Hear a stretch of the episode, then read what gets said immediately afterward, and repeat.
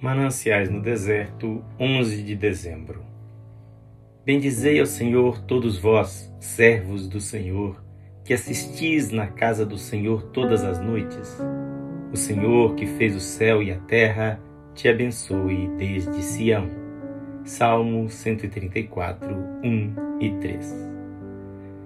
Que ocasião estranha para adoração, dirá o leitor, ficar na casa do Senhor de noite Adorar, diríamos, na hora profunda do sofrimento. De fato, é uma coisa difícil, sim, e aí está a bênção. É o teste da perfeita fé. Se eu quero conhecer realmente a amizade de alguém, preciso ver o que o meu amigo me fará na hora da dor. Assim também é com o amor de Deus. É fácil para mim adorar o Senhor nos dias de sol do verão, quando o ar está cheio de melodias e as árvores de frutos. Mas cesse o canto das aves e caiam os frutos, continuará a cantar o meu coração? Ficarei na casa de Deus de noite?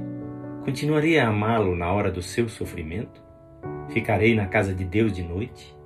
Vigiarei com ele ao menos uma hora no seu Getsemane? Ajudarei a carregar a sua cruz pela via dolorosa?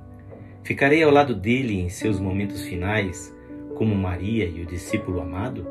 Serei capaz de, como Nicodemos, tomar-lhe o corpo morto? Então o meu culto é completo e a minha bênção gloriosa.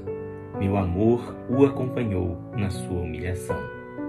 Minha fé o encontrou na sua humildade. Meu coração reconheceu a sua majestade através do seu disfarce. E eu sei, finalmente, que desejo não os dons, mas o doador.